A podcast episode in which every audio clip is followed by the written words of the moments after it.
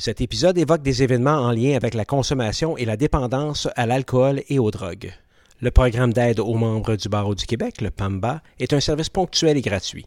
Le PAMBA fournit une écoute, de l'aide et des consultations aux membres du Barreau du Québec, aux étudiants et aux stagiaires de l'école du barreau qui éprouvent des problèmes de stress, d'épuisement, de burn-out, de dépression, de dépendance à l'alcool et aux drogues ou tout autre problème mettant en péril l'équilibre psychologique. Le PAMBA peut être rejoint en toute confidentialité 365 jours par année, jour et nuit. Contactez aide.pamba.info ou par téléphone de Montréal au 514-286-0831 ou au 514-222-5371 et de l'extérieur au 1-800-747-2622. Du studio Léo Laporte, je suis Hugo Martin, avocat en pratique privée et cofondateur de Rivercast Media, réseau qui héberge des balados, dont Question de preuve, un podcast sur le droit et la justice, par et pour les juristes, et dont les objectifs sont de faire avancer la pratique du droit et de favoriser l'accès à la justice. Pour la petite histoire, plusieurs d'entre vous savez que Question de preuve a fait une pause, on pourrait dire une pause COVID. Euh, mais surtout que Rivercast Media a pris beaucoup d'expansion depuis notre euh, dernier épisode avec un nouveau studio, de nouvelles productions et de nouvelles collaborations. Certains de nos balados sont reconnus pour la formation professionnelle continue pour le barreau du Québec. Alors, allez dans la section formation continue du site rivercastmedia.com pour connaître les façons d'obtenir vos attestations. Mais revenons à nos moutons. Je vous invite à revenir à l'épisode numéro 27 de Questions de preuve sur l'exécution des jugements mon invité était Louis-Raymond Maranda, huissier de justice, ancien président de l'Ordre des huissiers de justice du Québec, qui a participé à trois commissions parlementaires, dont la réforme du Code de procédure civile, et qui a travaillé, euh, entre autres, avec cinq ministres de la Justice et plus récemment directeur général de la Fondation Jean Lapointe. Bonjour, euh, Louis-Raymond dit Lafouine. Bon retour à Question de preuve. Bonjour, Hugo. Merci euh, de l'invitation. Euh, eh bien, euh, Louis Raymond qui est de retour euh, comme invité et amène avec lui deux grandes pointures. tout d'abord, André Cédillo, journaliste judiciaire à la presse pendant 35 ans avec un intérêt particulier pour la mafia italienne et le crime organisé. J'avais, en plus de ça, dans mes notes, André, sommité sur ces sujets, puis là, je l'ai barré. Euh, il agit régulièrement comme consultant pour des documentaires et des séries télévisées. Il est aussi auteur de livres comme Gangster et Mafiosi, 100 ans de crime organisé au Québec et le succès littéraire et cinématographique Mafia Inc. André Cédillo, c'est un plaisir. Merci d'être avec nous aujourd'hui. Fait plaisir. Euh, pour accompagner André et Louis Remond, je suis heureux de vous présenter un auteur, journaliste, éditorialiste, chroniqueur, animateur, communicateur et conférencier avec 18 livres à son actif, dont de nombreux best-sellers comme Je m'appelle Marie, Trois fils et un ange, euh, Sur les traces du bonheur aussi. Je parle évidemment de Christian Tétrault. Bienvenue, Christian Tétrault. Ben, merci beaucoup de l'invitation. Ben, écoute, c'est nous autres qui est très heureux de vous accueillir. Alors, euh, c'est une bonne longue introduction. Euh, à moins de me tromper, c'est la première fois que je suis avec trois invités en même temps. il fallait bien que ça se passe avec mon chum Louis Raymond. mon plus grand défi va être plutôt de pas vous interrompre. Je suis extrêmement curieux, euh, mais plein de questions, plein d'interventions. Et, chers auditeurs, vous vous demandez aujourd'hui pourquoi un avocat, un huissier et deux auteurs se réunissent dans le tout nouveau studio dans le cadre d'un épisode de questions de preuve, ben, c'est pour vous parler d'un avocat qui a marqué le Québec, pour parler de Léo René Maranda et son univers. Quand je vous dis son univers, c'est parce que Christian Tétrault, puis on va commencer avec toi, l'auteur de plusieurs livres, mais dont celui-là qui s'appelle L'univers Maranda, même le diable a droit à un avocat. Christian Tétrault, pourquoi Léo René Maranda, puis on est un peu loin des histoires de hockey et des livres de Marie? Pourquoi je vais essayer d'être bref dans l'historique, parce qu'effectivement, pour moi, euh, le monde du tribunal, le monde du droit, le monde des criminalistes et des avocats était un monde que je connaissais, mais alors là, pas du tout. Le lien que j'avais avec cet univers-là, mm. c'est André Cédillo, qui est un ami d'enfance. Puis un jour, André m'appelle et me dit, ça t'intéresserait-tu d'écrire sur le criminaliste euh, Maître Léo René Maranda? Je André, je connais rien, je, je, connais pas ça.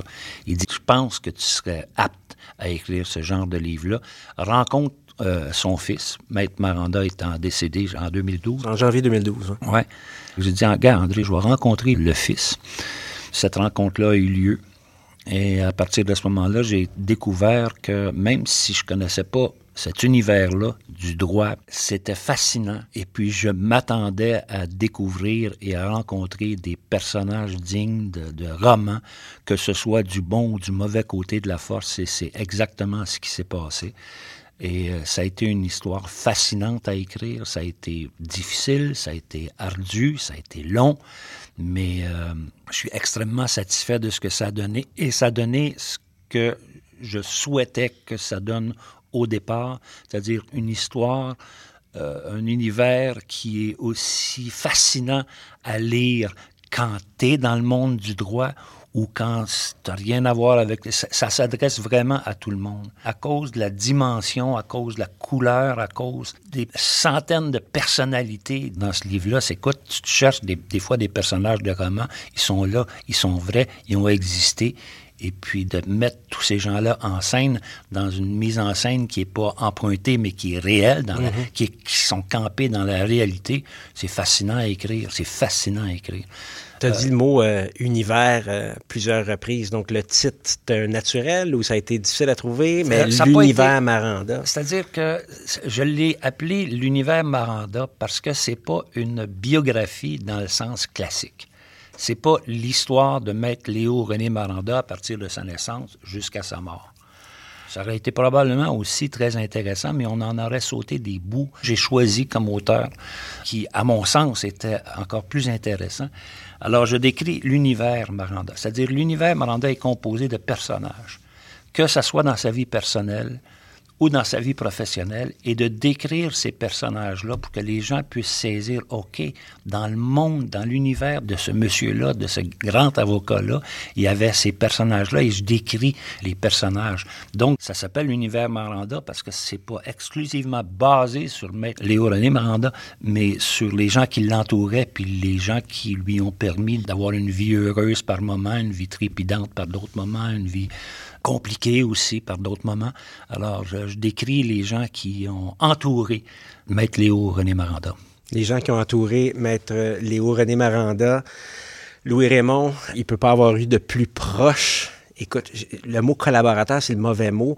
T'es au-delà de la famille quand on lit le livre. C'est comme une genre de loyauté qui était presque sans borne, mais j'aimerais ça qu'on revienne un petit peu. euh, je regardais ton post sur euh, LinkedIn, 10 ans de cogitation et de recherche et d'entrevue, l'incroyable participation d'André Cédillo et de Christian Tétrault sur l'univers Maranda, notre univers. De quel univers tu parles, euh, Louis Raymond? Ben, Léo René Maranda, Louis Raymond Maranda, je pense que s'il a voulu me donner ses initiales à, à ma naissance, je pense qu'il y avait un destin qui allait nous lier.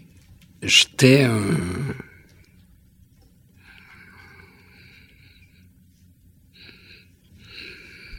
Écoute, euh, c'est sûr qu'il n'y a rien de facile de parler de ça, puis euh, on reviendra avec toi, euh, Louis Raymond, parce que tu es quand même le prince des contacts, la personne qui était euh, au niveau familial, un genre d'ancrage.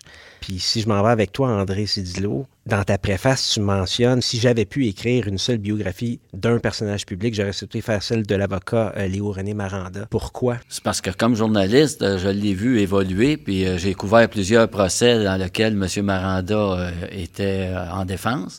C'est un personnage d'abord, puis c'est un personnage impressionnant.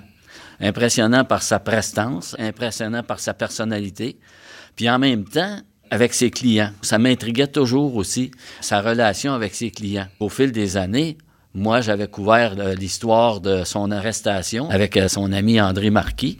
Aussi, on avait couvert euh, une perquisition à son bureau Ouais. pour faire des vérifications concernant la tenue ou la gestion de son compte en fidéicommis.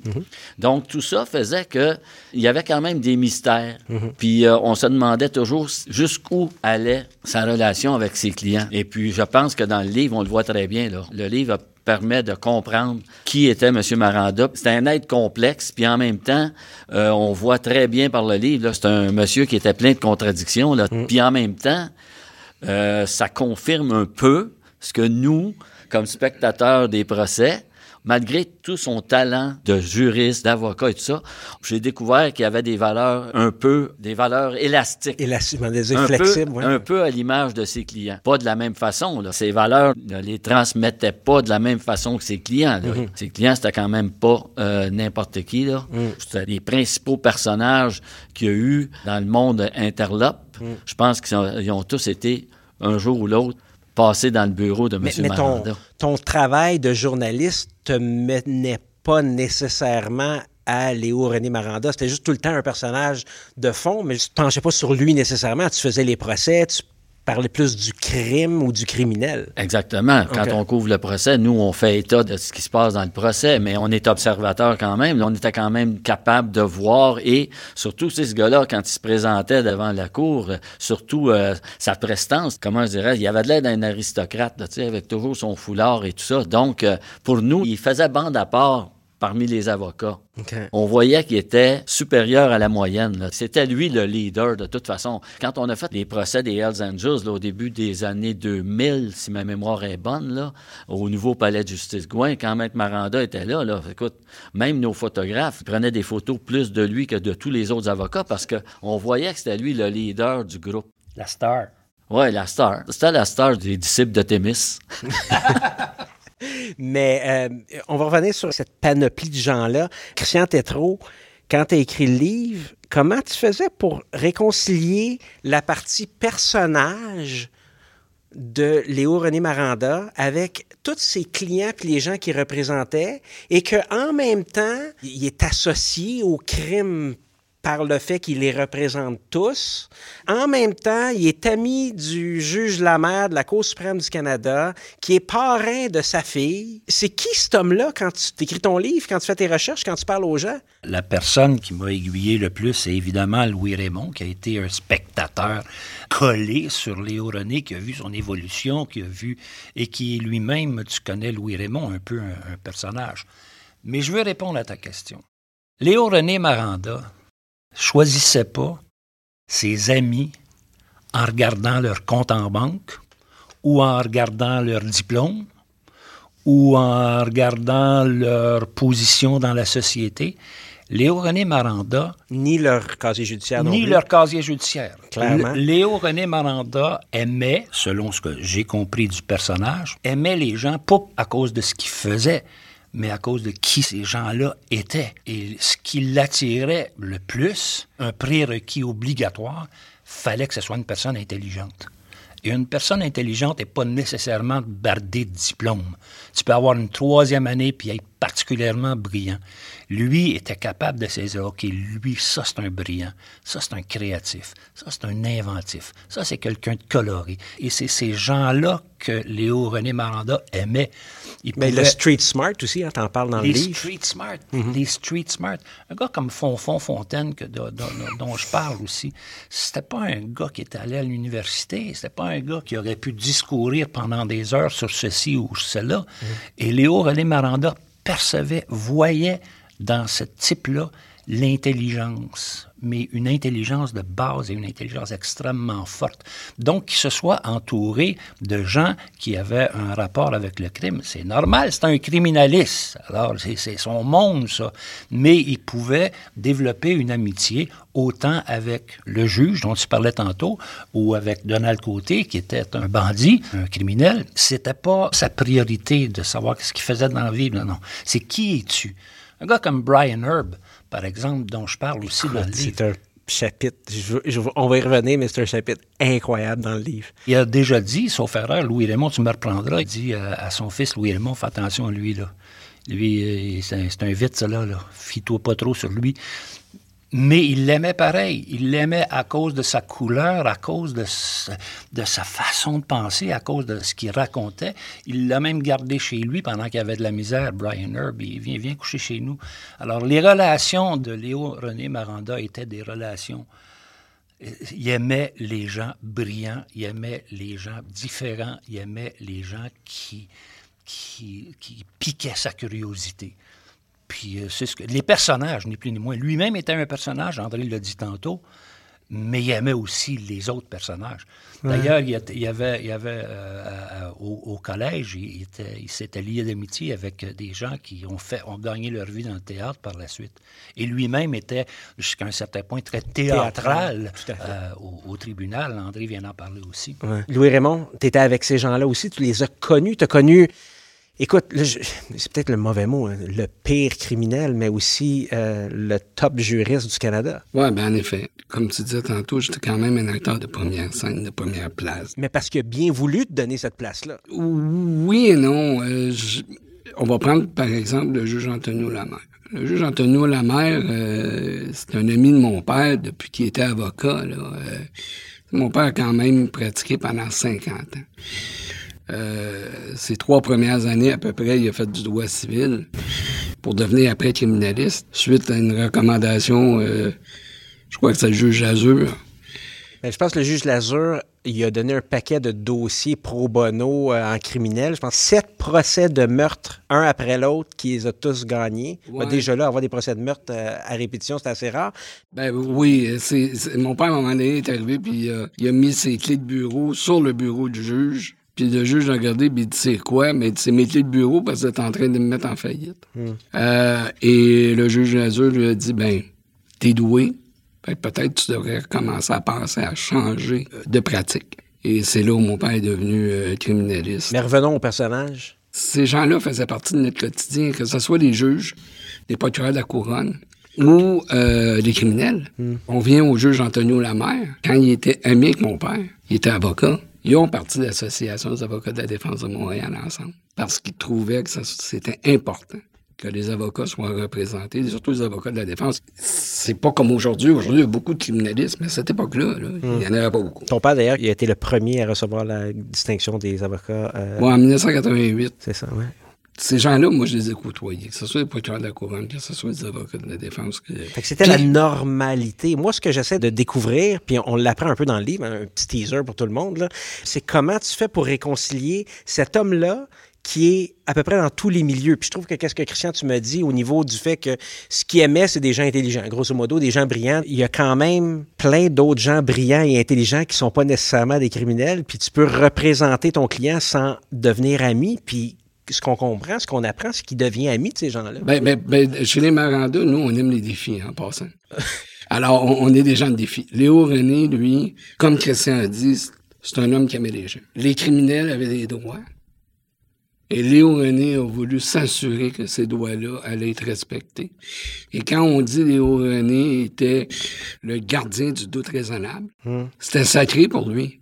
Et il allait tout faire en son pouvoir pour faire ressortir ce doute-là. André, tu voulais intervenir aussi. Oui, mais je pense qu'il allait plus loin que ça. Moi, je pense que M. Maranda là, avait une fascination pour le milieu criminel, forcément par ricochet de ses clients. C'est comme ça qu'il était ami avec les plus brillants de ses clients. C'est un peu, pour moi, là, je regarde ça comme père me semble que j'aurais pas fait. Lui, là, il y avait un monde au fond, c'est le monde criminel, mais tout le reste était autour de ça. Mhm. C'était sa profession, il tenait beaucoup, mais en même temps, il a entraîné sa famille là-dedans. Mhm. Pour moi, là, c'est un peu bizarre. On le voit dans le livre, il aimait sa famille, il avait une vie trépidante, mais tout était aligné avec les criminels. Son monde, c'était le monde criminel, mais il y avait sa famille et tout ça. Thérèse, euh, c'était pas une enfant de cœur. André Marquis, clairement, elle avait une autre vie complètement avant de rencontrer Maître Maranda. Si tu cherches les enfants de cœur dans l'entourage de Léo René Maranda, sors ta loupe puis sors ton microscope parce que t'en as Il y a eu deux enfants, là, des enfants de cœur. Incluant ces enfants. le, personnage de Léo René Maranda comme avocat, s'il avait fallu que je prenne tout ce que Léo René Maranda a dit en cours, lors de plaidoirie ou lors de contre-interrogatoire, ça aurait été tellement aride et long à lire parce que lui, un contre-interrogatoire, Léo René Maranda, ça pouvait durer trois semaines. Il pouvait euh, formuler, reformuler, re-reformuler, re-reformuler la même question en ayant juste un petit twitch de différence. Et là, ça impatientait, un, le témoin qui devait répondre, ça impatientait le juge, ça impatientait euh, l'avocat de la couronne, mais lui, il s'en foutait. Lui, il avait une idée en tête, trouver la faille. Où est-ce qu'elle va être la faille? Est-ce que la faille va être dans un mouvement de tête? Est-ce que la faille va être dans une hésitation? Et quand il a saisi, OK, là, il y a eu une hésitation, là, il pouvait taper sur le clou, taper sur le clou, taper sur le clou. Mais moi, si j'avais écrit ça, probablement que quelques criminalistes auraient passé à travers le livre, qui aurait eu probablement 8000 pages, mais pour, euh, le, pour le commun des mortels, celui qui est intéressé à lire une, histoire, il aurait débarqué au bout de, de, de 10 pages. Parce que, et moi, il faut toujours que tu partes avec l'idée que moi, Léo René Maranda, au tout, tout, tout début de l'histoire, je ne le connaissais que de nom. Léo René Maranda, ah, c'est un avocat, hein, ça, oui, oui, c'est un criminaliste. C'est tout ce que je connaissais. Mais avec toutes les discussions, avec toutes les conversations que j'ai eues avec euh, Louis Raymond, son fils, qu'il connaissait comme le fond de sa poche, j'ai pu faire un portrait de lui, avec André aussi. André a lu et relu et re-relu ce livre-là, je ne sais pas trop combien de fois, dans sa première version, où est-ce qu'il apportait des correctifs de termes. C'est pas exactement ça. Non, là, là, tu vas trop loin, là, tu vas passer loin, là, tu pensais d'aller là? Ça a été des guides exceptionnels. Mais l'image que j'ai de Léo René Maranda, c'est dans un bureau d'avocat, là, tu rentres là, puis l'image qu'on a, c'est des livres et des livres et des livres, le code civil, le code criminel, le code pénal, le code ci, la le code ça, la jurisprudence. Tu as des centaines et des centaines de livres épais comme ça. Léo René Maranda, quand il se présentait en cours, c'est comme s'il traînait avec lui, dans son cerveau, tous ces livres-là. Il a fait une mémoire qui faisait peur. J'imagine que quand euh, tel procès qui commence, puis qu'on choisit un avocat de la couronne, puis que l'avocat de la couronne sait que son vis-à-vis, ça va être Léo René Maranda, c'est comme embarquer sur le ring puis de savoir que ton adversaire, c'est Mohamed Ali. Tu as besoin de te checker, puis tu besoin de bouger, puis tu as besoin de faire attention parce que ça va venir un jour ou l'autre. Léo René Maranda, il est patient. Mais quand il voit la faille, t'es fait. André Cédillo, quand on lit un livre au Québec sur des gens qui sont proches du crime organisé, on parle du Quality Inn de la rue Sherbrooke, du Top Draw en Floride, du Gargantua, le Barbie Bounce à rue Guy. On mentionne aussi André Marquis, évidemment, on en a parlé, Georges Ness, Réal Simard, Armand Courville, Frank et Vic Cotroni, euh, Michel Poza, Mario Héroux, Yves Trudeau, Normand Hamel, le clan Dubois, les frères Dubois, Monica Lamitraille, Gregory Wood, Mom Boucher, Normand Robitaille, des noms sur lesquels tu as fait ta carrière journalistique. On a un personnage commun, Léo René Maranda. Tu voyais ça comment, toi, de l'extérieur, puis maintenant que le livre est écrit? Ben, c'est des gens qui ont fait l'histoire, finalement, qui ont fait l'histoire judiciaire du Québec, en partant de M. Maranda, via ses clients. Puis les clients, eux autres aussi, étaient connus. Tous les noms que vous me donnez là, là justement, tu lis des livres sur le crime organisé. Tous ces noms-là sont sortis euh, à plusieurs reprises sur l'histoire du crime organisé au Québec. Euh, c'est tous les établissements, les noms et tout ça. Même dans les commissions d'enquête on multipliait les enquêtes de corruption au Québec là, à ce moment-là, là, sur euh, les policiers euh, qui étaient corrompus, euh, les élus qui étaient corrompus. c'est des éléments de l'histoire judiciaire du Québec qui vont rester là pour ad vitam aeternam avec en tête M. Maranda dans le sens que lui, il, était sur la tribune. Mhm. Louis Raymond, c'est de la famille, ça? Oui, ben écoute, quand on parle de l'univers Maranda, c'est vraiment un titre que, que Christian a trouvé à un moment donné. Par un éclair de génie. ouais, écoute, je voulais pas le dire, là, mais euh, vu que tu insistes, je vais le faire. Euh, ouais, par un éclair de génie, l'univers Maranda, je pense que ça, nous représente vraiment bien. Puis, tu sais, il y, a eu différentes époques. L'autre jour, j'ai vu sur euh, un post là, sur l'Association des avocats de la défense de Montréal, un, un, genre de conférence, comment entretenir des dialogues avec la couronne. Ah, moi, quand j'ai vu ça, honnêtement, je suis parti à rire. Parce que moi, à l'époque, la couronne de la défense, ça se parlait très bien. D'ailleurs, anecdote, on est dans un procès d'un fraudeur, ben, disons, ben, j'étais là, là, à Maniwaki. Et là, mon père, euh, finalement, je sais pas pourquoi, là, on, cherche un avion, euh, il veut se rendre en avion. Par le Texacar, Texacar, qui était un chanteur à l'époque et pilote aussi. Et artiste peintre. Et artiste peintre. Et il dit, on peut pas prendre mon beaver, je vais trouver un avion, on trouve un avion, on s'en va, les quatre, à Maniwaki pour défendre le fameux fraudeur qui était propriétaire de, maison funéraire. Et ça dure l'avant-midi, puis finalement, ben, tout le monde, faut qu'on aille dîner. Fait qu'on se ramasse dans une auberge à Maniwaki sur le bord d'un lac. Et qui est là? Le juge, la couronne, corps, la femme du juge et l'accusé. C'est ça, l'université. Quand j'avais des congés d'école, j'allais pas jouer dans la cour d'école ou avec mes amis. Moi, j'avais mon habit. J'allais au palais de justice. C'est là que j'allais. Hum. Fait qu'à l'âge de 8, 10, 11, 12 ans, là, dans mes congés, j'aimais aller là. J'aimais être avec mon père. J'aimais la dynamique. C'était une star. C'était une star au palais. Le respect que les gens lui vouaient, de Bob à la réception au troisième, aux gardiens de prison, aux gardiens du palais, aux juges, aux employés, aux greffiers, et c'était réciproque. Il connaissait sa valeur. Il savait qu'intellectuellement, il était surdoué. Quand venait le temps de rabaisser quelqu'un et de le ramener à la réalité, il le faisait. C'est un homme qui avait beaucoup d'empathie. Je vous dirais que l'empathie l'amenait à ses clients aussi. Je vais m'occuper de toi. Je vais venir mon anecdote à l'auberge Saint-Gabriel. Moi, je me rappelle, là, la table était immense. Il y avait journaliste, Roger Gill, qui était journaliste à l'époque. Il y avait euh, procureur de la couronne. Il y avait le juge. Il y avait l'accusé. Assis tout en même table. Mais le respect était là. Le respect était toujours là. Autre anecdote, Normand Béfamel, Hells Angels, accusé d'avoir euh, soudoyé euh, le jury numéro 8. Et c'est René Domaine, qui est un ami de mon père, qui a un grand, grand, grand respect envers les deux hommes, qui est porteur de la couronne. Et il y a une tradition chez Maranda, c'est que le client va chercher le café à la pause. Il va chercher le muffin ou le croissant. Fait que Normand Hamel, lui, part, ça va chercher le café et il l'apporte à mon père. Et là, si j'ai des clients qui m'écoutent, dans mon podcast.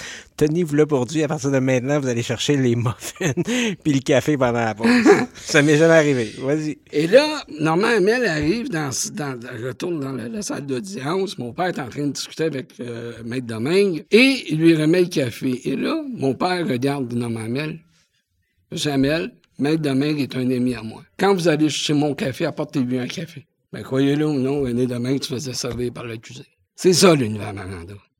Quand même, j'aimerais ça euh, bifurquer euh, ailleurs. Donc, ce que je vais faire, c'est qu'on va prendre une petite pause. Euh, chers auditeurs, je vous rappelle que je suis avec Christian Tétrault, auteur du livre L'univers Maranda, André Sidilo, ancien chroniqueur judiciaire à la presse, et Louis-Raymond Maranda, mon ami, qui est collaborateur dans le livre de Christian. Alors, on prend une petite pause, on revient dans une minute.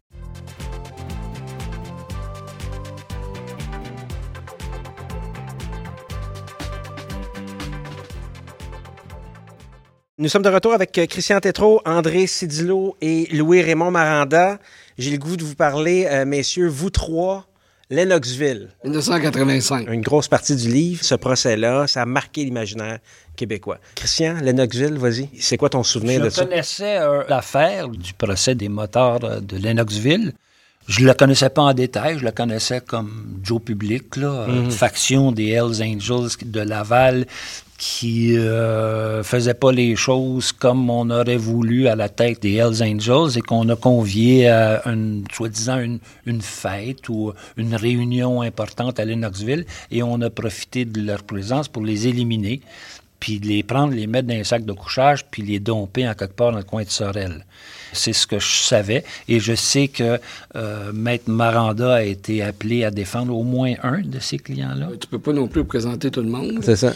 Euh, mais euh, la première rencontre, c'était faite au bureau chez nous, Saint-Hubert et Chérien, où là, les, les Hells Angels savaient qu'elle allait être arrêtée parce qu'il y avait eu une découverte de corps, de cadavre. Et on a appelé mon père pour un rendez-vous. Et euh, les cinq accusés euh, sont débarqués au coin de Saint-Hubert dans notre bureau. C'est-tu là où ton père leur a dit, là, les boys, habillez-vous comme du monde, ou quelque chose comme ça, là? Les Hells Angels ont demandé à mon père s'il avait un intérêt de les représenter.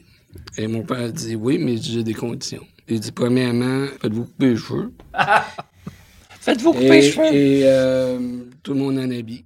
Ouais, pas de patch, hein, c'est ça. Ben, il n'y aurait pas eu de patch parce qu'il était arrêté. Là. Un coup que t'es arrêté, t'as plus de patch. Ah. Alors, c'était, la tenue vestimentaire est importante. Puis, tu sais, si on prend des gars, exemple, comme Alain Charon, passé criminel assez important. Il a été souvent accusé, pas souvent trouvé coupable. Mais quand on le regardait à la cour, là, il était, Ce sont 36. Ce sont 36. Tous les clients de mon père, c'était comme ça, ils savaient que c'était important. Donald Côté aussi, il s'habillait bien, Donald Côté. Absolument, tu sais, Donald Côté a été quand même dans notre, dans notre univers un personnage important, tu sais, euh, parce qu'on parle beaucoup là, de, de maintenant, mais 1957, Léo René est devenu avocat. Dans les années 60, a commencé à faire de la politique, parce que mon grand-père est organisateur politique. Mon père est devenu organisateur politique aussi. Et là, c'était Ville d'Anjou. C'était le maire Crépeau, le capitaine de la police de Ville d'Anjou, euh, décroché, euh, les frères Cottoni. euh, à l'époque, c'était un coup de batte de baseball là, que ça se passait dans les bureaux de votation. Là. Euh, alors, il y y y a toute une évolution avec le temps. Puis, euh, Léo René, ben, il a fait son chemin. Il a fait son chemin. Et oui, à un moment donné, il a rencontré, euh, il a rencontré André Marquis. Et Là, tu sors de Lennoxville. Là. Euh, on, va reven- on va revenir à André Marquis. André Cédillo, Lennoxville, ça a quand même pris euh, une bonne partie de ta carrière. là. Ben, Lennoxville, c'est un fait marquant là, dans l'histoire du crime organisé euh, au Québec parce que c'est là que les Hells Angels sont devenus une organisation criminelle. Jusque-là, ils étaient un peu au niveau des gangs de rue. Mais là, le clan sicilien à Montréal venait juste de prendre le contrôle, OK? Fin 70, début 80, ils ont pris le contrôle du monde interlope d'une certaine façon. Tout le monde devait passer par eux autres. Puis les Hells Angels, eux autres, qui étaient comme un peu des gangs de rue, de la mafia se servait d'eux autres à l'époque pour euh, les sales besognes, comme on dit. Mais ce qui s'est passé à Lennoxville, c'est un ménage. C'est-à-dire qu'on a éliminé le chapitre nord de Laval, qui était pas assez business, tu sais. Puis en même temps, le groupe de Laval, il était toujours sur le party. Il ne suivait pas les règles des Hells, c'est-à-dire qu'ils payaient pas le cote. Ils vendaient de la drogue et tout ça, puis ils payaient pas le cote selon les règles des Hells Angels. Donc, on les a éliminés. Parce que là, ils ont commencé à avoir des contacts, ils ont commencé à avoir de l'argent. Et donc, ils travaillaient pour les Italiens, mais c'est comme ça que se sont mis au monde tranquillement, en devenant une organisation plus sérieuse. Comme Christian l'expliquait tantôt, pour éliminer le North Chapter, ils ont invité tous les membres de Laval à leur chapitre de Lennoxville, près de Sherbrooke, en leur disant qu'il faut faire un meeting parce que on est en guerre avec les hâtes là, puis on a besoin de renfort. Fait que ce que les gens ne savent peut-être pas non plus aujourd'hui, c'est que ça s'est passé le 24 mars 1985, cette tuerie-là, mais au fond, elle devait avoir lieu la veille, sauf qu'il n'y avait pas assez de Hells Angels présents du North Chapter. Fait qu'ils ont remis ça au lendemain, imaginez-vous. Puis c'est une surprise pour toi que ce soit euh, Léo René Maranda qui se présente au, tribunal? D'une certaine façon, non, parce que là, écoute, il y a eu cinq morts directement à Lennoxville, puis il y a un sixième qui a été abattu dans un motel de Saint-Basile-le-Grand quelques semaines plus tard. Puis en même temps, c'est qu'il y avait 39 accusés là-dedans, là. Fait que ça prenait un leader, c'était sérieux. Puis les Hells Angels, c'est eux autres, finalement, qui ont choisi Maître Maranda, pas pour rien, parce qu'ils savaient que lui, euh, il, il connaissait son droit, puis surtout, il y avait des délateurs là-dedans. Dans ce procès-là, il y avait trois délateurs. Et on savait que Maître Maranda, les délateurs, il savait comment les triturer quand il prenait le box des témoins. Parlons des délateurs. euh, Louis-Raymond Maranda, dans le livre, Christian Tétrault nous dit que Louis-Raymond a été approché pour devenir informateur et je pense que ça faisait pas partie de tes valeurs qui t'ont été inculquées de ton plus jeune âge. Mais non, mais non, mais non, mais non, mais non. Non, c'est sûr que c'était impensable. Léo René Maranda voyait ça comment, les délateurs? Ben, vous aviez eu une bonne leçon, vous, M. Maranda, là. Quand vous étiez jeune, vous aviez eu une bonne Ah, ben leçon oui, de votre c'est sûr. Puis là, euh, tu sais, il faut se ramener dans le contexte, comme on- je, le raconte dans le livre. Tu sais, j'ai à peu près 8 ans, on est dans une marina à Repentigny. C'est le soir, il y a un vol qui est en train de se faire d'un bateau. Et moi, euh, j'assiste à ça. Et là, le lendemain, les propriétaires du bateau font venir la police. Moi, je vois la police qui est là, puis moi, je veux faire le bon citoyen, mais j'ai 8 ans. Et je dis, ben moi, j'ai tout vu. Fait que là, on m'embarque dans l'auto de police, pose des questions. Et là, mes parents m'ont vu dans l'auto de police. Fait qu'ils sont venus. Et là, c'est quoi qui se passe? Et là, les policiers expliquent l'histoire à mes parents. Mais mon père a pas fait la différence entre le petit gars de 8 ans et sa réalité quotidienne comme criminaliste. Alors pour lui, j'étais devenu un délateur.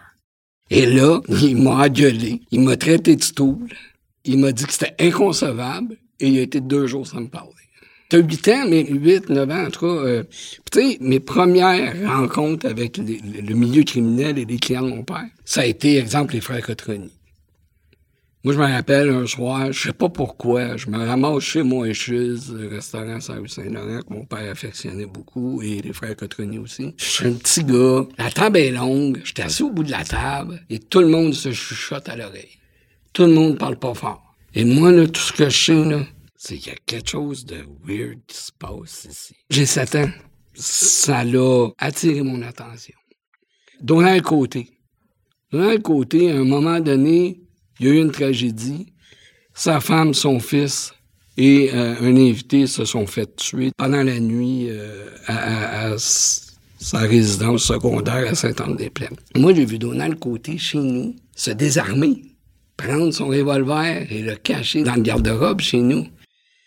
Fait que moi, tout ça, là, ça faisait partie un peu de mon quotidien. Mais euh, ta loyauté que tu as appris de pas être délateur ou de pas être stool à 8 ans, c'est pas de la peur de ton père? Est-ce qu'au bout de la ligne, la loyauté que tu portais à ton père était une loyauté un peu comme déplacée? ou euh? Mais lui, à l'inverse, je pense qu'il te faisait il y avait une confiance aveugle en toi. Ah mon Dieu, il y avait une confiance aveugle en moi. Là. Ça, c'est clair. Là. On, avait, on avait une relation très particulière, mon père et moi. Euh, il y avait un bond assez fort, mais ça a eu des répercussions dans ma vie de tout ça. Là. Alors, euh, quand t'es dedans, quotidiennement... C'est la normalité. C'est la normalité. Fait que moi, euh, ouais, les délateurs, euh, comme les journalistes, là, mon père, là, était très... Il parlait pas aux journalistes. il était très sélectif.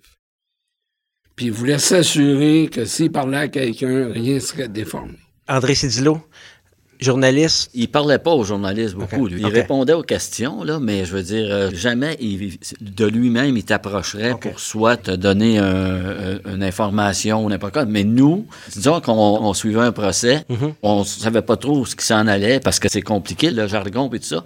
On, allait le voir, là, il nous expliquait, là, tu sais. Ah il nous donnait l'explication, mais c'est jamais lui qui prenait l'initiative de venir nous voir, là. Mais en même temps, euh, pour les journalistes, là, je vous dirais, il était un peu... Euh, nous-mêmes, on n'allait pas souvent le voir non plus. On, saluait, on saluait. Ouais, c'est ça, c'est le mot que je cherchais. Il était intimidant. On allait le voir juste quand on avait vraiment besoin de lui parler. À part de ça, son, Donc, si je comprends bien ce que tu dis, André, il n'y avait pas de conversation.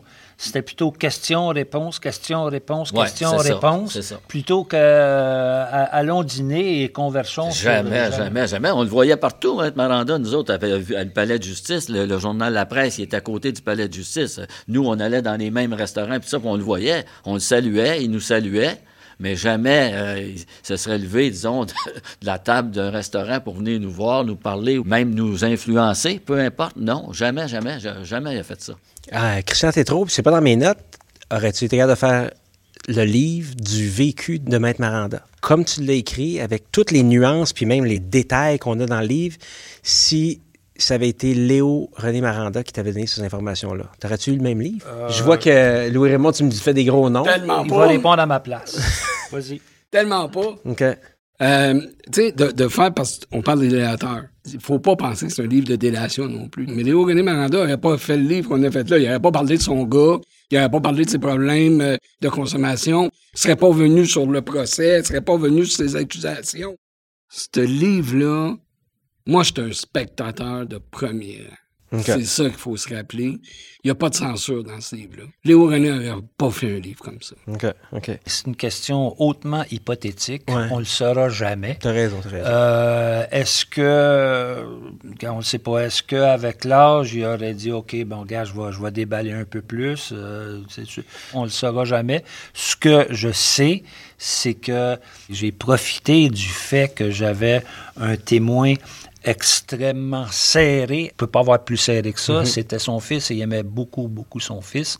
Louis Raymond parlait du fait que lui, sa jeunesse ou son enfance, c'était le palais de justice, le bureau de son père qui était dans sa maison. Et moi, à un moment donné, je le fais dans le livre, le parallèle entre le fils de Léo René Maranda et le fils d'un joueur de hockey célèbre.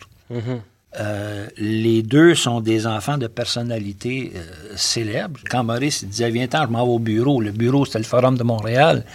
Puis euh, quand Léo René Maranda dit à son fils, viens-t'en, je m'en vais au bureau, le bureau, c'était le palais de justice. Quand euh, le petit garçon de Maurice Richard fouillait dans le bureau de son père, il voyait la photo de Gordie Howe, puis la photo de Toe Blake, puis la photo de la Coupe Stanley. Puis euh, quand Louis Raymond Lafouine fouillait dans le bureau de son père, il voyait des photos de cadavres, puis il voyait des photos d'armes, puis il voyait des trous de balles, puis il voyait ça. C'était son univers à lui. Euh, alors, d'avoir eu comme, comme, comme collaborateur, comme témoin, quelqu'un qui était tellement proche du centre de l'histoire. Quand Louis Raymond me parle de, de- que ce soit de Fonfon Fontaine, que ce soit de Dick Foley, que ça- de Richard Foley, que ce soit des personnages que je décris dans le livre, c'était du monde qui connaissait, c'était du monde qui voyait, c'était du monde, pour ceux qui sont encore vivants, qui voient encore. Ben, Quand j'étais jeune, je l'appelais mon oncle. là. C'est fou, hein, Alors, d'avoir ce, ce, ce genre de témoin-là qui te raconte l'histoire, c'est pour quelqu'un dont la job, c'est d'écrire des livres les plus intéressants possibles, c'est de l'or en bord. Le résultat, pour moi, est très satisfaisant. Ça fait 18 livres que j'écris, puis je dirais que si c'est pas le livre le plus intéressant pour moi comme writer, j'allais dire comme writer, comme écrivain, ou comme auteur, ça a été certainement le plus intéressant parce que je découvrais, je découvrais, puis je savais que j'avais un garde-fou, euh, André Cédillo, qui me disait va, euh, dépasse pas ça, dépassez pas tout à fait ça, on n'appelle pas ça comme ça, on appelle ça comme ça. Que je savais qu'il connaissait le langage, je savais qu'il connaissait le jargon, je savais qu'il connaissait les personnages aussi. Puis celui qui me nourrit, c'était celui qui a connu, qui a vu, qui a vécu à côté avec euh, Léo René Maranda jusqu'à sa mort. Mais moi, ce qui m'a le plus étonné dans le livre, en même temps, qui me fait poser la question par rapport à M. Maranda et sa relation avec, avec sa famille et surtout avec Louis Raymond. Moi, j'ai toujours été fasciné par le monde, le monde interlope, OK? Depuis que je suis haut comme ça, moi aussi, parce que mon père était barbier. Il y avait plein de confidences. Ben oui, exactement. Plein de confidences sur la chaise de barbier. Mais la fin de semaine, il racontait ça. Fait que moi, j'ai grandi en écoutant mon père raconter les histoires. Mais mon père m'a jamais présenté ces gangs de bandits-là qui allaient se faire couper les cheveux chez eux. Comment Maître Maranda, qui était aussi intelligent et tout ça, a pu laisser Louis Raymond patauger autour de ce monde-là pendant toutes ces années-là, alors qu'il était jeune? Parce que c'était son univers. M- Monsieur Maranda, c'était son univers, ce monde-là. André, tu as tellement raison. Il n'y a aucun entendement pour moi comme père que j'aurais. Je suis désolé. ben, Quand je dis aucun entendement, c'est pas une- je porte pas jugement. J'aurais jamais présenté ces gens-là à mon fils. Mais il semble que c'est comme euh, de jeter l'enfant euh, dans, sais, euh, Ouais, fosse au lion. dans la fosse au lion. Louis Raymond, la fosse au lion, les accès aussi que tu as eus à, à ces gens-là. C'est dur à dire, ce volet-là, parce que chez les Marandons, on est des marginaux. là. On va commencer avec ça. L'ADN, c'est fort. Mais va-t'en pas trop loin. Non, je m'en vais pas loin. Ah, l'ADN, c'est Si fort. Louis Raymond Maranda reconnaît peut-être quelque part ce que André Cédillo et moi on vient de se dire, nous, on n'aurait probablement pas mis nos enfants de l'avant dans ce milieu-là. Ah, probablement, euh, moi, j'ai brisé ce lien générationnel-là avec mes filles. Moi, mes filles ont rencontré personne de cette génération-là. Alors ça, euh, c'est la meilleure réponse que je peux te donner. Si Léo René Maranda avait pas amené son fils Louis Raymond dans tous ces, ces couloirs-là, du palais de justice, du bureau, d'y présenter tous ces personnages-là, j'aurais jamais été capable d'écrire ce livre-là. Ça fait que c'est une Christie de bonne idée qu'il y a eu Léo René. Si Léo René Maranda avait été là, j'ose espérer qu'on aurait eu quand même le chapitre Maranda et les personnages et Brian Herb. Écoute, moi là, c'était complètement nouveau pour moi. Ce chapitre-là, c'est un film, je veux dire au complet, commence Brian Herb. Comment dire, comment dire, comment dire. Mettons là qu'on parle à quelqu'un qui n'a pas lu le livre. C'est qui ça, Brian Herb? Je vais, je vais vous le résumer, c'est qui, mesdames et messieurs, à l'écoute. Je vais vous le dire, c'est qui, Brian Herb. Que je connaissais pas ni de Dieu ni de diable, j'avais jamais entendu, je savais même pas comment écrire son nom. Brian Herb, c'est un original extrêmement créatif, extrêmement brillant, dont le coup d'éclat a été de voler un bateau. Imaginez le gars qui vole un paquebot de 325 pieds de longueur. Il part du port dans la région de Québec, puis il se pousse avec un bateau de cette grosseur-là. Alors, si tu vas dans les archives, tu vas voir que cette histoire-là, ça a fait la une de plein de journaux qui photographiaient. Ben, c'est qui ce fou-là? Puis Léo René Maranda, il voyait ça à la télévision, aux nouvelles. Puis à un moment donné, il s'est dit, le téléphone va sonner ici. Puis le téléphone va sonner ici. Effectivement, le téléphone sonne. Oui, euh, Léo René Maranda. OK, vous êtes pogné sur le bateau. Il ne le connaissait pas. Mais, mais quelqu'un avait dit que quelqu'un avait dit que quelqu'un appelle Maître Maranda, c'est lui qui va te sortir de la marde. C'est ça qui s'est passé. André Cédillo. Dans les eaux internationales qu'il a appelé. Ouais. Il était pris, là. Il y avait la GRC à ses trousses, puis on parlait de lui partout dans le monde, là. Ça a fait la manchette partout dans le monde, cette histoire-là. Là. Mais as-tu idée, c'est tellement pas commun en plus, Louis Raymond, je veux dire, même ce type de droit-là, un, on a du droit maritime, des eaux internationales, les autorités publiques savaient même pas trop comment gérer le problème, mais t'appelles cet homme-là pour un problème qui est comme peu commun, ça n'existe pas, c'est jamais existé avant, c'est jamais arrivé depuis. Je pense que ça a pris plusieurs jours avant que la police puisse préparer un plan d'intervention pour aller intercepter le bateau. Louis Raymond, aucun spoiler, là. Parce que je veux que le monde lise ce chapitre-là. Vas-y, Brian Herb. C'est dur, pas de spoiler, hein? Non, mais le bateau, The Answer, c'est un bateau qui était abandonné. Alors lui, il avait vu ce grand vaisseau-là. Il a dit, c'est beau, c'est hot, mais il est mal en point. Moi, je vais me donner le défi de le remonter. Il est quand même accusé de vol. L'histoire veut que le bateau a été vendu aux enchères. Et lorsque le bateau a été vendu, lui s'est dit non, t'as assez fort pour ça. Je vois, ça m'appartient. Je pars avec. Et là, il avait organisé son équipage et ils l'ont volé. Moi, je me rappelle, le téléphone a sonné, j'étais là. Et c'est l'opératrice maritime qui mettait le contact entre Herb et mon père. Dit, écoute, je suis présentement dans mon bateau, je suis parti avec, j'ai la GSA après moi, j'ai l'armée. Et là, mon père l'a guidé. Puis il l'a envoyé dans les eaux internationales. La GRC est venue, elle a embarqué sur le bateau. Mon père a fait débarquer la GRC sur le bateau. Puis finalement, au bout de ligne, Et ce qui est important à, souligner, c'est que euh, Brian Herb est demeuré un ami fidèle de Léo René Maranda à cause de son originalité, à cause de sa personnalité, à cause de son intelligence. À cause... C'est sûr que c'est un tout croche. Là. Il a été pogné dans des affaires de dope, dans des affaires d'importation. Il a été pogné dans tout ça. Il est mort peut-être dans des circonstances un peu nébuleuses en quelque part sur le vieux continent, mais fondamentalement, c'était un homme que Léo René Maranda considérait intéressant. Un personnage. C'est un conman.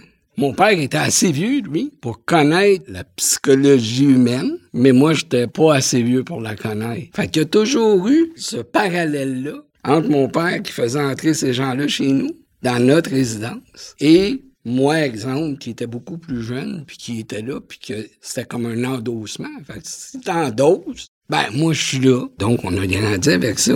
Puis Herb, d'ailleurs, en effet, c'est un personnage intéressant. Mon père était parrain d'un de ses fils. Au baptême, on avait un gars comme Johnny Maguire, qui était du gang de l'Ouest, qui était à la maison. Johnny Maguire est le parrain d'un autre de ses fils.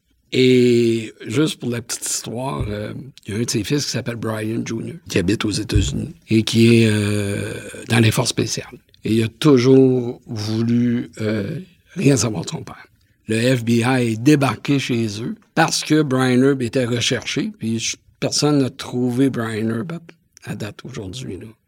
Il n'y a jamais eu de cadavre de retrouver. Et le FBI pensait que le fameux Brian Herb, c'était Brian Herb, son père. Finalement, c'était son fils.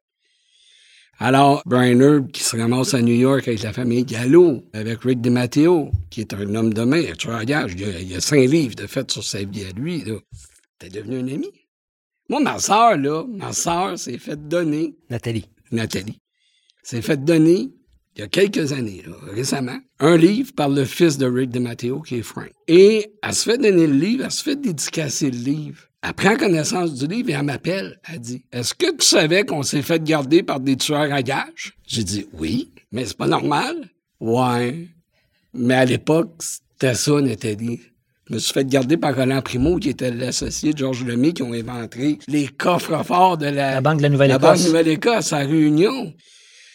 Euh, tu sais, j'ai passé combien de week-ends chez Donald Côté, armé, là, à cette époque-là, parce que il y avait ceux qui, euh, qui avaient tué la femme et le fils de Donald, qui étaient toujours euh, une partie en cavale, là. On peut soit s'en aller vers une conclusion ou on continue pendant trois heures, trois heures et demie. Moi, je voterais pour la conclusion. André Cédillo, tu retiens quoi du personnage, Léo René Maranda? Pas l'homme. L'homme, on va laisser ça à, à Louis Raymond. Mais je comprends qu'il y avait une personnalité plus grande que nature, que même Yves Boisvert a, a dit de lui que c'était un anticonformiste. Toi, t'en dis quoi? Euh, Moi, je pense que c'est un homme qui allait à la limite de tout. Quand il plaidait, il allait à la limite du droit, de la procédure. Il allait le plus loin qu'il pouvait aller dans la vie. Il a fait la même chose, si je comprends bien, là, comme avocat, comme homme, comme père. Je pense que c'est comme ça que je le résumerais. C'est un gars qui allait à la limite. Le monde interlope, pour lui, c'était son monde, finalement. Oui, il était dans l'univers des avocats, mais sa vie, lui, là, c'était ça.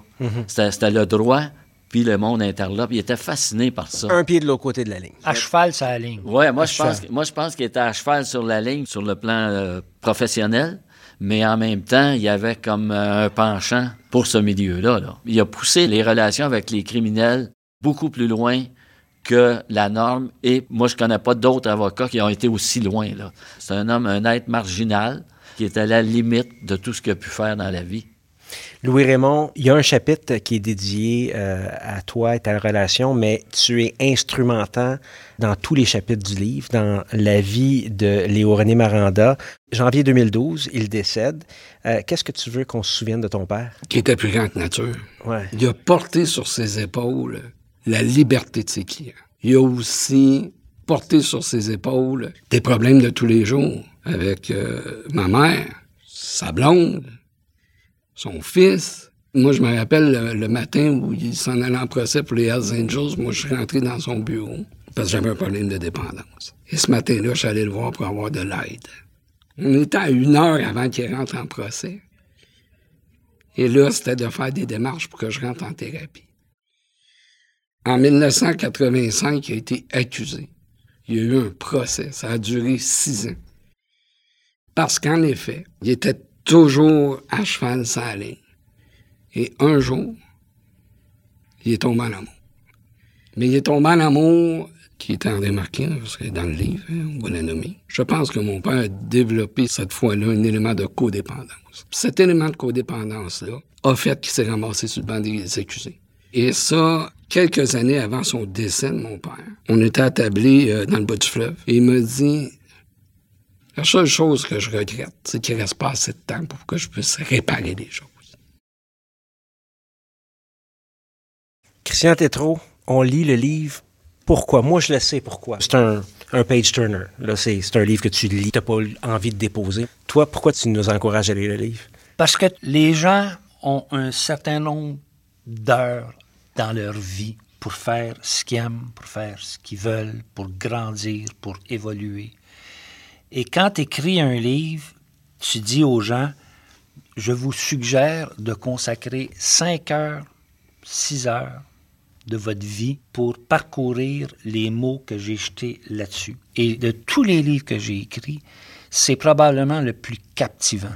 J'ai écrit des romans, mais des romans, ça sort de l'imaginaire, ça sort de l'imagination. Ça, c'est comme un roman, mais les personnages, et il y en a une galerie de personnages, sont vrais, sont authentiques. Et ce que vous allez lire, vous allez, vous allez peut-être avoir des fois la tentation de dire ça se peut pas, ça. Non, non, ça, il a inventé ça. Il n'y a rien là-dedans qui a été inventé. Ça a été vérifié, contre-vérifié. Et pour moi, un auteur, d'avoir cette matière première-là pour faire des phrases et des paragraphes, ça a été un bonheur total et j'espère que les gens qui le liront ressentiront le même bonheur que j'ai eu à l'écrire. Quel personnage! Incroyable. Tout à fait. C'est vrai ce que tu dis. On a l'impression de lire un roman parce que les personnages ont l'air inventés, alors que c'est la vie de quelqu'un qu'on a décrit. Lisez ce livre-là, vous allez savoir c'est qui, puis vous allez être emballé par euh, leur couleur, leur personnalité, leurs faits et gestes. Tout là-dedans est fascinant, puis pour moi, ça a été un cadeau d'écrire ça, un cadeau. Euh, Moi, je pense que dans ce livre-là, il y a aussi des leçons de vie par rapport à M. Maranda, puis à travers ses clients aussi. Il y a une vertu que Léo René Maranda, sur laquelle on ne s'est pas tellement étendu aujourd'hui, c'est sa capacité et la valeur qu'il apportait au travail. Travaillait fort, ce gars-là. Mon père, là, sa mémoire, là, elle était phénoménale. Ça a été sa force, sa mémoire. Puis, quand on dit c'était un avocat, un travaillant, il, aimait son travail, il aimait les défis, et il était acharné. Alain, euh, Alain Charon, qui était euh, relié au, au, clan du bois, disait à tout le monde, Léo René Maranda, non seulement il va nous défendre, mais il va mettre le cœur à l'ouvrage. Il travaillait du 14, 18 heures par jour. Il s'endormait dans son fauteuil. Il se levait. Il allait prendre sa douche, puis il s'en allait au palais de justice. Sa vraie maîtresse, c'était le droit. Merci, Christian Tétrault. Bienvenue. Merci, André Cédillo. Je t'avoue que c'est un plaisir. Ça m'a fait plaisir, moi aussi. Louis-Raymond Montchamp, mon ami depuis 25 ans quand même, hein, parce que je pratique depuis 25 ans. Je te connais, euh, t'es le premier huissier que j'ai téléphoné. Tout simplement lorsque j'ai signifié ma première action, je pense. Euh, merci d'avoir pensé à moi. Merci d'avoir pensé à nous chez Rivercast Media pour le lancement euh, du livre L'univers euh, Maranda. Merci de nous avoir reçus. Alors, merci tout le monde. On a à peine égratigné la surface de la vie de Léo René Maranda, qui a marqué l'histoire du Québec, l'imaginaire collectif et le droit criminel au Canada. Je vous assure, chers auditeurs, que le livre L'univers Maranda, même le diable a droit à un avocat de Christian Tétrault aux éditions de l'Homme, en est un qui vaut la peine d'être lu. Euh, c'est pas compliqué si on est intéressé à l'histoire du Québec, au droit et à la justice, à la société. André, tu l'as mentionné tantôt, aux criminels et aux crimes organisés. On est automatiquement intéressé au livre L'univers Maranda. Léo René Maranda aura défendu farouchement ses clients. Son fils Louis Raymond a déjà affirmé que son père n'a jamais voulu de confession de ses clients parce que ça lui permet de les défendre seulement avec la preuve. À travers sa carrière, Léo René Maranda a fait raffiner les méthodes d'enquête des policiers et les méthodes d'interrogatoire de la couronne. Il a définitivement fait avancer le droit criminel au pays. Le juge à la retraite Bernard Grenier reconnaît à maître Léo René Maranda de remarquables capacités intellectuelles et un sens de l'humour aiguisé. C'était, ajoute-t-il, un adversaire redoutable pour les procureurs de la couronne.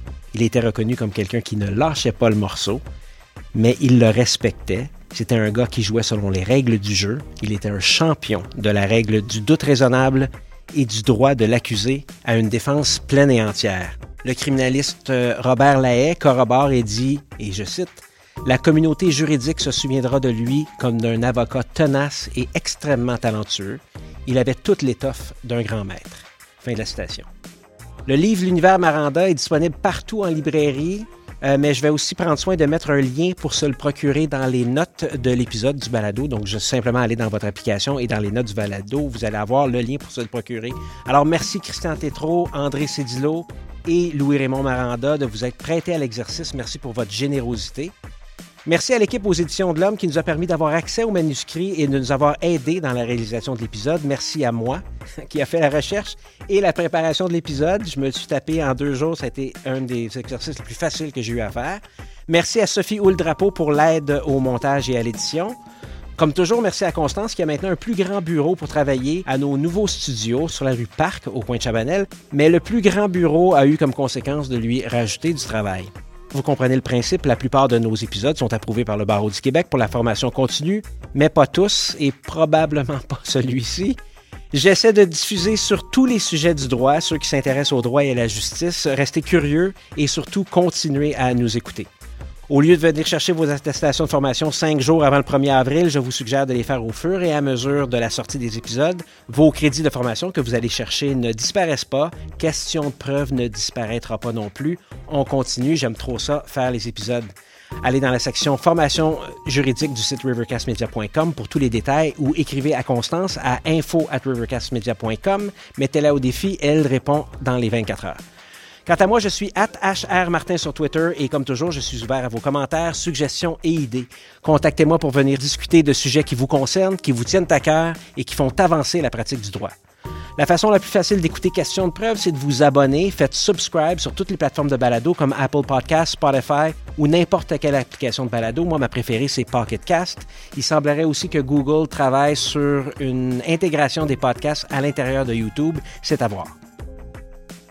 Idée originale, animation, réalisation, montage et recherche, Hugo Martin. À la technique audio, Sophie Houle Drapeau. La musique et les clips audio sont de Feu René Gagnon. À l'équipement audio, Sergio Travaglione de Musique Redouane. À la gestion, au marketing et à la direction générale, Constance Saint-Pierre. Ce podcast est une production Rivercast Media SA et rappelez-vous, tout est question de preuve.